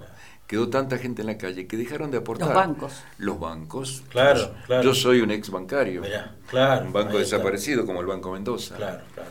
Y bueno, hemos sufrido por eso. ¿eh? Eh, y hemos quedado sin completar nuestros aportes. Claro, Yo en mi caso personal tuve que, eh, no, no accedí a una moratoria, pero sí tuve que pagar los aportes que no, no pude para completar los años. Que ¿no? te habían hecho o que no pudiste hacer porque ya no tenías un trabajo formal, ¿no? Exacto. Exacto. Em, ¿Querías decir algo más? Sí, porque hay una idea Em, de, la jubilación construida también, de que la jubilación es una especie de chanchito donde yo voy poniendo mis moneditas y cuando deje de trabajar, alguien me va a devolver ese chanchito. ¿Sí? Claro, pero si no hay nadie cuidando ese chanchito y además, si es posible, alimentándolo, engordándolo para los próximos, bueno, eso en algún momento se convierte... Con aportes y contribuciones patronales no alcanzaría de todos modos. ¿Sí? Claro, claro. Entonces, todo el sistema de, construcción de, unas políticas impositivas que alimenten y también cuando se hicieron las inversiones en, empresas para claro. hacer más gordo ese chanchito, ¿sí? está pensado en el sentido de que todos merecen una jubilación. También las amas de casa, que no tienen ni horario, no tienen franco, han sostenido a toda la familia toda la vida y como no hicieron oficialmente aportes a ninguna caja, no se merecen un mango. ¿Qué es eso? Y mm, puntualmente mm, necesito que nos detengamos en, un, en, dos palabras que unidas del modo que yo las voy a decir, es, otra de las trampas de este gobierno, ¿no? Este, mm, la reparación histórica. Eh, cuéntenme, eh, ¿qué hay de reparación? ¿Qué hay de histórico? ¿Es verdad? ¿No? ¿Cuáles son los montos más grandes que puede haber llegado a recibir, percibir algún jubilado? ¿Se puede hacer un análisis así? Mira, nosotros no tenemos esos datos finitos técnicos. Em, porque acá lo que más importa es que con la excusa de la reparación histórica se abrió ese chanchito, ¿sí? por decirlo de alguna manera, y eh, metieron mano a, una buena cantidad de, a un monto importante, pero aparte se aprobó esa ley eh, junto con el blanqueo de capitales de este, los muchachos que tienen los, capitales en el extranjero. La mayoría de ellos familiares del presidente de la es que nación. Eso vino después, porque claro, claro. la ley no salió. Y la cortina de humo y otra más y otra. Exacto. una gran. La reparación histórica fue una gran cortina de humo. La verdad que habilidad tienen. ¿Sí? Yo sé que tengo mis dudas respecto de la habilidad. Porque yo digo, si yo tuviera a mi favor, digo, y, y, lo pienso por vos, y lo pienso por vos, y por el operador, y por la gente que escucha. Si vos tenés en la espalda la embajada norteamericana, tenés todos los medios masivos de comunicación mm. de tu lado, tenés una parte sustanciosa del Poder Judicial y la oligarquía detrás, bueno, si no sos bueno, estamos en un problema. Exacto. Si no sos, si, no sos capaz de crear realidad, porque el tema es, este. El sentido común, que es el que maneja la oligarquía desde hace 219 años, ¿no? Y sigue manejándolo con, una, con un nivel de sutileza enorme, ¿sí? A tal punto que nos preocupa seriamente que la mayoría, es decir, la gran cantidad de adultos mayores que son capaces de votar en contra de sus propios intereses. Claro, tremendo. ¿Cómo lo están viendo? ¿Cómo lo están viendo, Alberto? Eso, eso bueno, tema. hay un tema, eh, es difícil. Yo siempre trato de hacer hincapié en, en, lo que es el manejo de los medios de comunicación. Y es un peso muy importante. Eh, y charlábamos no hace mucho con Sonia de la importancia que cumplen las, las radios como esta, las radios comunitarias. Porque en realidad no hay forma de competir con los grandes medios, los multimedios, en donde uno enciende la televisión y le llenan la cabeza a la gente y reciben una información, una información errónea, una información tendenciosa, en donde llevan para donde, para donde ellos quieren. Ellos instalan los, los temas de discusión. incluso una realidad paralela, porque si uno se pone a cotejar esos datos con los de este, la realidad de todos, no, no, hay puntos ni siquiera en común. Y bueno, tenemos muchos que vecinos, que a veces uno charla, y bueno, te dicen que prefieren pagar los, los, los impuestos como están llegando, pero que no vuelvan los chorros. Mm. Y han instalado eso de los chorros. y, sin embargo, este, fue durante el gobierno anterior donde más escuelas se hicieron, donde más hospitales se hicieron, en donde se, se tuvo un mejor nivel de vida. Los jubilados, nosotros estábamos mucho mejor mejor atendido. El tema solidario se ha perdido, se ha perdido totalmente. La solidaridad es un tema tabú para estos tipos y en donde realmente pesa mucho, pesa mucho y, hay que recuperarlo nuevamente. Seguro, hay que volver a, a, cinchar por todo aquello. Estaba pensando en las este, más que virtuosas políticas públicas eh, que se generaron en torno a ANSES, eh, que se, se, revitalizó de un modo mm, apoteótico. Te voy a hacer la pregunta por otro lado, Sonia. ¿Conoces el caso, uno, aunque sea uno, de una persona que con la reparación histórica haya dicho, bueno, mirá, qué bueno esto? No. Claro. Pero a lo mejor yo estoy rodeada de gente no, bueno, pero ustedes tienen muchísima información por la tarea que desarrollan. No, en realidad, en realidad lo que yo pude, ver. Una mentira más, ¿no? y hay que desnaturalizarles todas las mentiras. Lo que yo pude ver de aquellos que pudieron acceder a una reparación histórica ha sido ínfima. Claro, es ínfima. No, no creían que se le iba a mejorar muchísimo el, el haber jubilatorio pero realmente fue una migaja, eh, una gran mentira. y, a, eso agrega la gente que le hicieron firmar eh, unas, unos papeles donde dice, eh, acepta esto y no podés hacer juicio. Claro. Renunciamiento. Un renunciamiento, esa es la palabra. Sí. Eso te habla de, todo el sistema de, de coacción, de alguna manera. Claro, claro. Y puntualmente hoy, ¿cuáles son las demandas más importantes que están atendiendo ustedes desde Jubipem? Eh, nosotros estamos, no sé si nosotros estamos en un nivel de atender demandas. Nosotros estamos eh, propiciando y creando espacios de intercambio de opiniones, de reflexión, de participación. La semana pasada hemos salido por las veredas porque, entre otras cosas, nos han dejado la posibilidad, se han, se han anulado las posibilidades de protestar en la calle con nuestro lindo código contravencional, votado acá en Mendoza por nuestros legisladores, ¿sí? Este, donde lo nuestro sería una parte menor, porque en realidad este, no sabemos cuánto de, represión eh, hay en los barrios. Este, seguramente ustedes tienen más información. Bueno, de hecho, con ese nivel, a nivel nacional se habla que hay entre uno y tres muertos por día ha este, generado el macrismo desde que llegó en 2015 en las movilizaciones más pequeñas de todo el país, no en las multitudinarias, porque eso también está estudiado y está pensado, por un lado, para adoctrinar y para meter miedo, meter quickie en diferentes puntos del país, y por otro lado, porque frente a, una masiva puede controlarse. Entonces, este, somos una asociación eh, sin fines de lucro que salimos a la calle a eh, llevar nuestra voz. Y eh, más que satisfacer demandas, nosotros llevamos demandas y una de las cosas que estamos este, trabajando es qué demandas le vamos a plantear a, a, los futuros posibles gobernantes. Es decir, no es solo a escuchar a ver qué tienen para decirnos, no, nosotros tenemos para decirles a ustedes, ¿sí?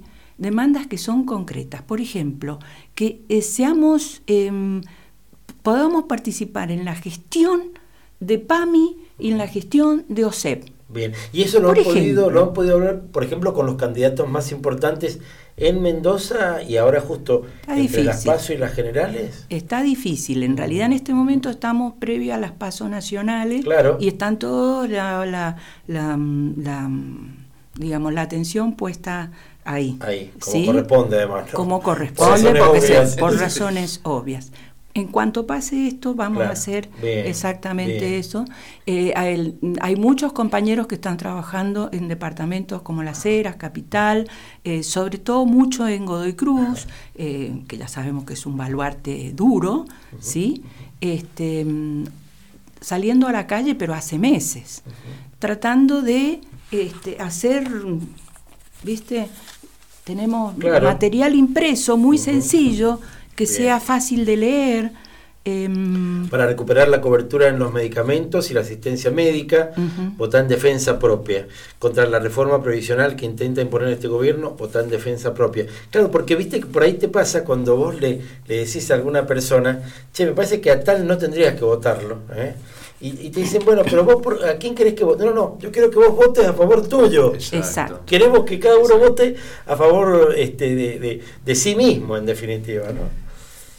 Digamos que no es muy difícil de pensar a quién tendríamos que claro, claro. Eh, votar si estamos votando a favor nuestro.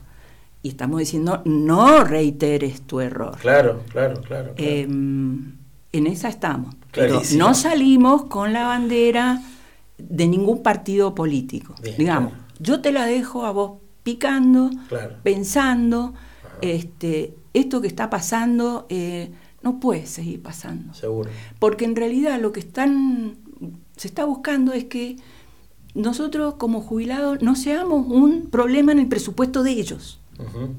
El presupuesto que es de todos y administran ellos, ¿no? Ellos son el gobierno y el Estado lo conformamos todos. Bueno, ellos ya manifestaron, eran para, para ellos, bueno, los jubilados son un problema, son un problema, eh, lo dijo la vicepresidenta, la gran parte de la torta se la llevan los jubilados.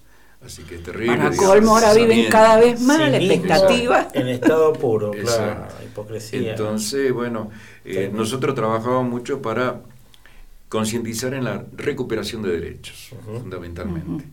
Entonces... Eh, Porque, ¿sabes, Marcelo? También eh, em, parte de las transformaciones necesarias es cambiar el paradigma de, cómo se entiende eh, al adulto mayor.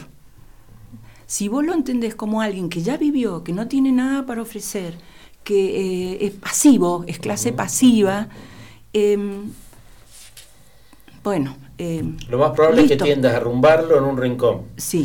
Y al revés, ¿no? Todo, totalmente al revés, ¿no? Este, sujetos de, de, todas las políticas públicas y, también seres humanos como cualquier otro, con deseos, con necesidades, con sueños, con proyectos y con ganas de, hacer todas aquellas cosas que no alcanzaron todavía a hacer. Y seguir aportando. Nos juntamos a festejar el día de primavera, el día del jubilado, el día del otoño. Muy bien, buenísimo, claro. Sí, sí. Y a encontrarse y abrazarse, y estar juntos y a defenderse de, estas políticas neoliberales tan destructivas. Porque en realidad hay mucho, mucho adulto mayor muy solo, muy aislado y con una gran depresión, porque si vos no tenés un proyecto y un horizonte, ¿hacia dónde caminas? Seguro. ¿Cómo hacen nuestros oyentes si tienen ganas de, comunicarse con ustedes? ¿Pueden dar algún número telefónico? Eh, sí, ¿O algún son, son, electrónico. Son, eh, teléfonos particulares. particulares. Bien. Em, Díganme algunos si tienen ganas, por favor. Bueno, 261 sí. 9 no, 2616 sí. 913 sí. 270. Perfecto. Este es Sonia. Bien, ajá. Me van a retar, porque seguramente van a decir, ¿cómo no diste el teléfono? La verdad que no.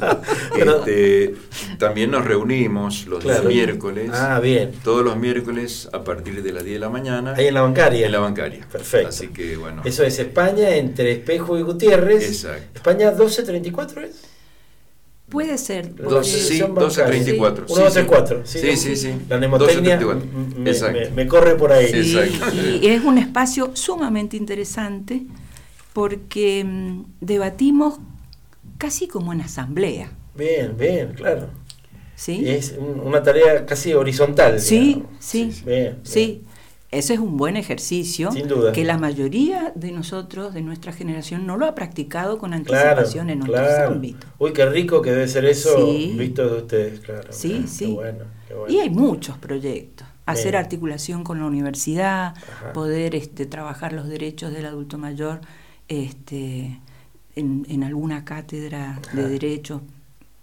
Eh, necesitamos mucha ayuda en todo lo que es comunicación porque es nuestra parte... En general el ser humano le cuesta bastante comunicarse bien, bueno, pero nosotros... Yo conozco casi 44 millones de argentinos que tienen el problema de que el 97% de los medios están en tres manos. Así que ni hablemos. Chicos, muchísimas gracias. Y les regalé eso de chicos, que también me lo regalo a mí mismo. ¿eh? Ustedes me tienen que decir chico a mí. Chicos, muchísimas gracias por acompañarnos. Muchas gracias ¿eh? a ustedes también por Y también por, y por, ayudarnos a, entender un poco este, lo que está pasando, a echar luz, porque en definitiva de lo que se trata es de votar gobiernos que, que piensen en las grandes mayorías y no todo lo contrario, que es lo que está pasando hoy. ¿no? Comparto la opinión. Nos encontramos más adelante. ¿eh? Muy bien. Em, esto que dijiste del, del coro y el del... Lo tenemos que armar, claro. pero todavía estamos al aire, así que eso lo vamos a armar para el programa de televisión. Le decimos a Sonia Asensio, que ha venido con Alberto Córdoba, ambos con una onda enorme este, desde Jubipem. Y seguimos nuestro programa con una versión monumental de un temazo en el que, en este caso, el intérprete está detrás del bandoneón que él mismo acciona. Estamos hablando, claro, de Rubén Juárez, su versión tremenda de Desencuentro.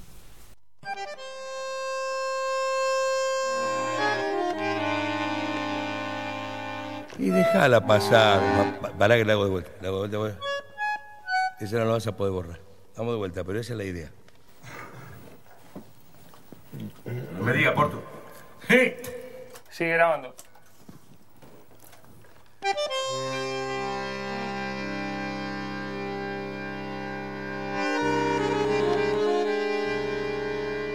¿Qué hace, flaco? Bueno, déjala pasar, loco.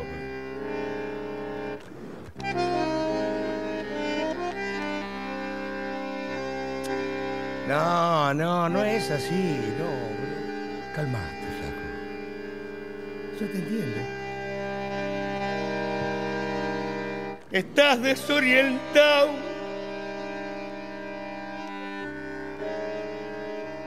Y no sabes qué trole hay que tomar. Para seguir. Y en ese desencuentro con la fe, querés cruzar el mar y no podés.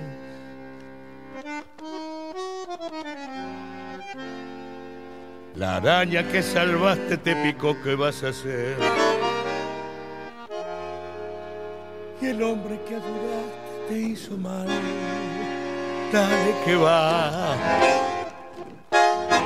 Y todo el carnaval gritando, pisoteó la mano fraternal que Dios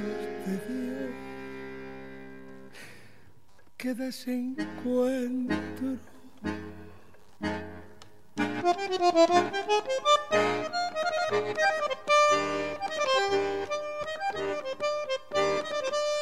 Si hasta Dios está lejano sangrar por dentro. Todo es cuento, todo es en un corso contramano un grupir. Trampeó a Jesús. No te fíes ni de tu hermano se te cuelgan de la cruz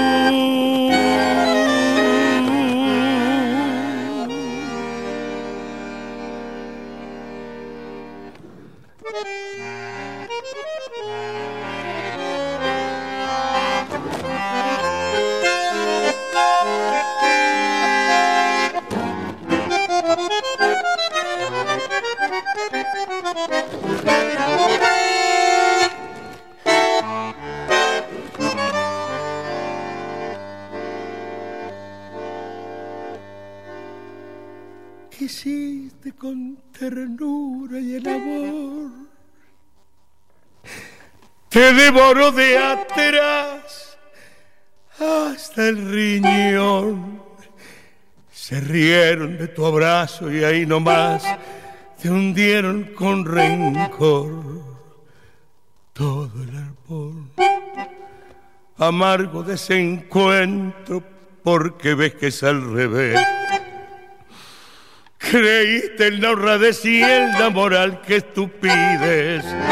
Por eso en tu total fracaso de vivir, ni el tiro del final te va a salir. Por eso total fracaso de vivir,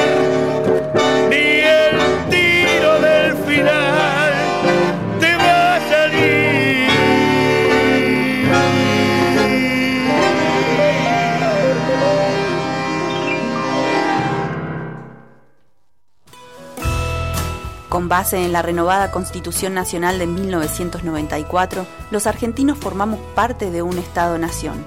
Lo decimos para recordarlo para sostenerlo.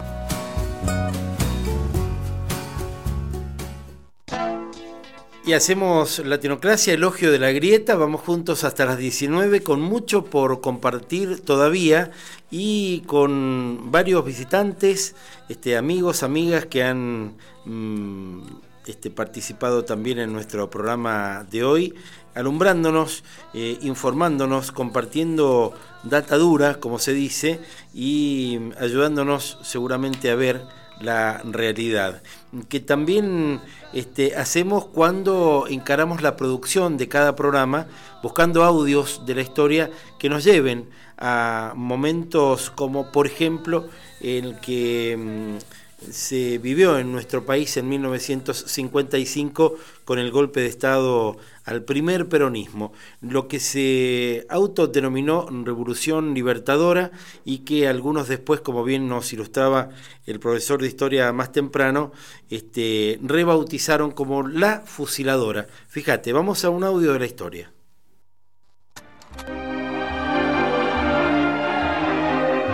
A mediados de 1955, las disputas entre el presidente Perón y sus adversarios políticos se agudizan. Un conflicto con la Iglesia Católica, que ya lleva varios meses, actúa como detonador de la ofensiva opositora. El 11 de junio, día de la celebración del Corpus Christi, los principales dirigentes del radicalismo, el socialismo y el Partido Demócrata Progresista marchan frente a la Catedral de Buenos Aires junto a militantes católicos y a miles de ciudadanos que no simpatizan con el gobierno. Este acto constituye la manifestación popular más importante en contra del gobierno de Juan Domingo Perón. Cinco días más tarde, en el mismo lugar, sectores antiperonistas de la Marina de Guerra y la Aeronáutica hacen saber su malestar con el gobierno de la manera más violenta. La mañana del 16 de junio de 1955, un escuadrón de 30 aviones bombarderos parte de la base naval de Punta Indio hacia Buenos Aires. Su intención es bombardear la Casa Rosada y forzar la renuncia de Perón.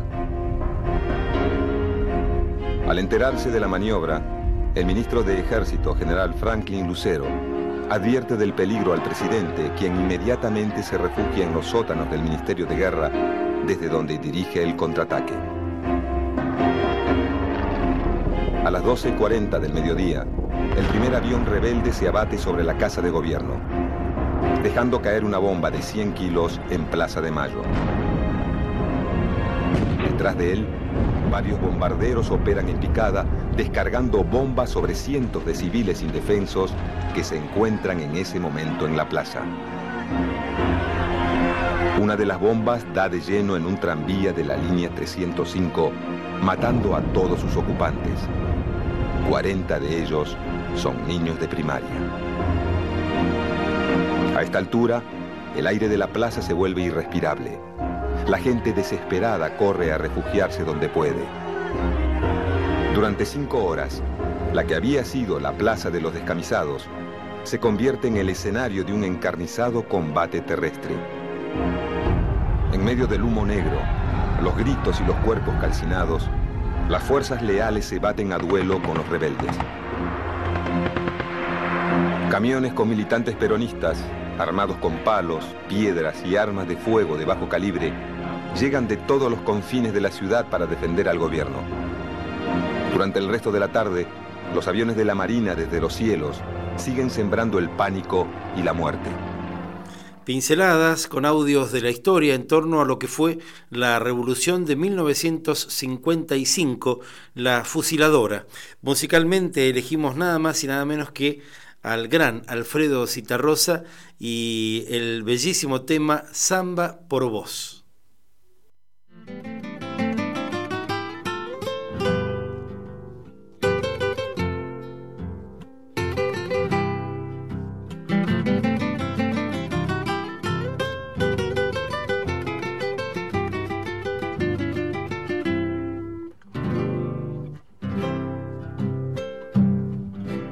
Yo no canto por vos, te canta la samba y dice al cantar, no te puedo olvidar, no te puedo olvidar. Y dice al cantar, no te puedo olvidar, no te puedo olvidar. Yo no canto por vos, te canta la samba y cantando así, canta para mí, canta para mí. Y cantando así, canta para mí, canta para mí. Sandita canta, no la esperes más Tenés que pensar que si no volvió es porque ya te olvidó. Perfuma esa flor que se marchitó, que se marchitó.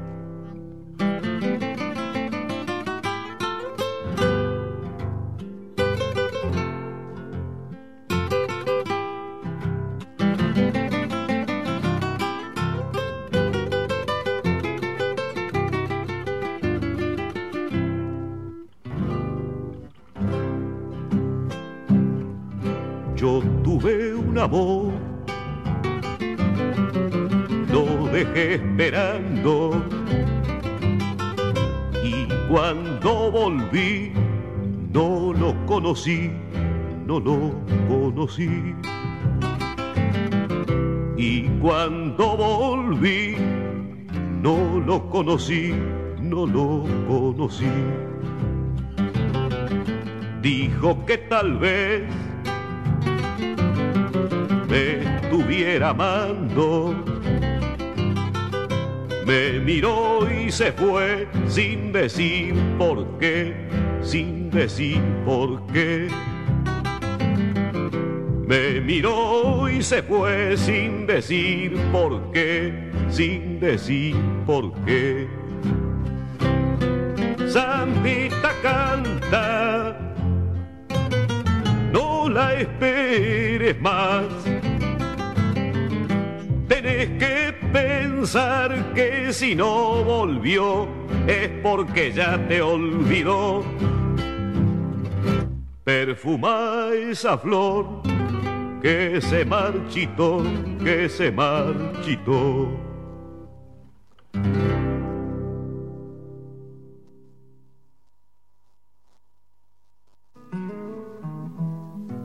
Siempre había oído mentar que ante la ley era yo igual a todo Las leyes que surgen del legislativo, uno de los tres poderes de la República, son parte de ese acuerdo de convivencia democrática que todos debemos respetar. Esto se llama igualdad, la perra que los tiró Seguimos juntos, vamos hasta las 19 queriendo desentrañar más data respecto de lo que fue la Revolución Libertadora. Escuchemos otro audio de la historia.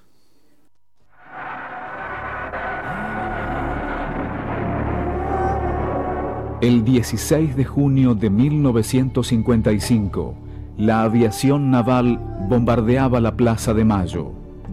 Comenzaba el final del gobierno peronista. Yo no era alumno del Pellegrini, sino del Buenos Aires. Salía el 16 de junio de 1955 de la estación de subte eh, Perú para ir al colegio que queda dos cuadras y en ese momento comenzó el bombardeo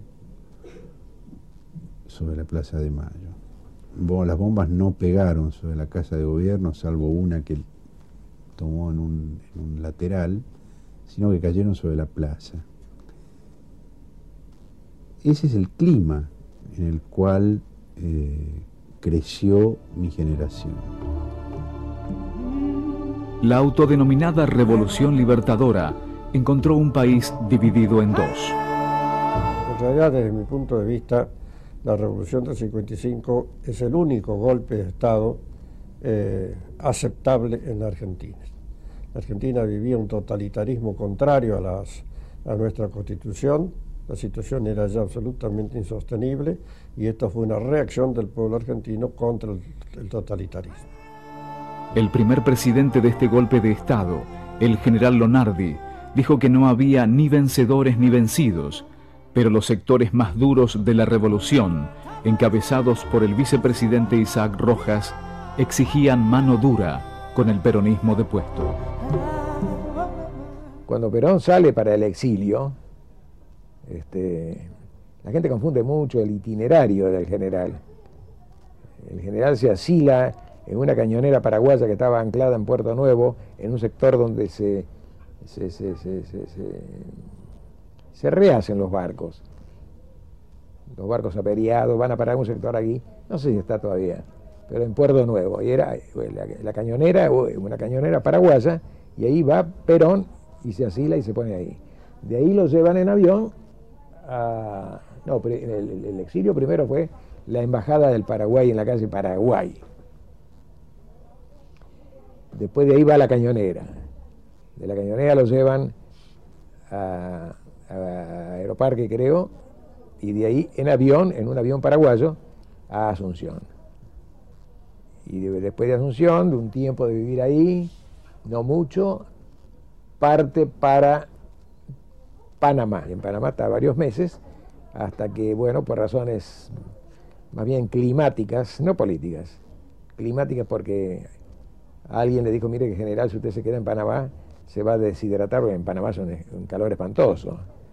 Este, le arreglaron la eh, residencia en Venezuela, con el visto bueno del gobierno oficial, que era el gobierno del general Marcos Pérez Jiménez, que dijo que sí, que cómo no, que Perón podía vivir en Venezuela, porque Perón permanentemente viajó en su exilio por el área del dólar, países que tenían una estrechísima relación con Norteamérica, como el caso de la República Dominicana.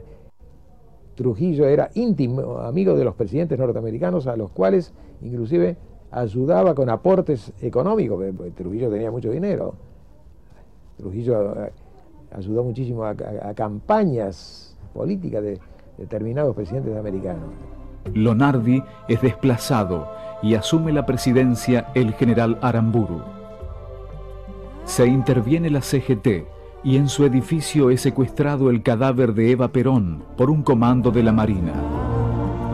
A partir de entonces y hasta 1972, el destino del cadáver de Evita será uno de los secretos mejor guardados por los sucesivos jefes de las Fuerzas Armadas. El peronismo es proscripto y por el decreto 4161 queda prohibida la simple mención de palabras como Perón, peronismo, Evita. Un decreto Fíjate vos, claro, escuchábamos a muy diversas campanas allí, ¿eh?